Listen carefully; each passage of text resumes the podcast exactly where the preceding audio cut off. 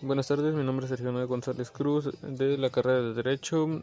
Hoy voy a hablar sobre la materia Historia de Derecho Mexicano, sobre los temas de mi mapa conceptual, 6.3 la fase preconstitucional, 6.4 de la Revolución Mexicana, la crisis de 1982 a nuestros días. Bien, empezamos con el tema 6.3, la, la fase preconstitucional.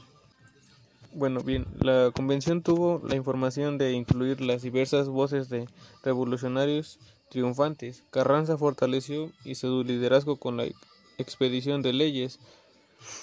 Sus triunfos en el campo de batalla le permitieron afianzarse como el promotor de la legalidad. El resultado fue la Constitución de 1917, 6.4 de la Revolución Mexicana, la crisis de 1982 a nuestros días.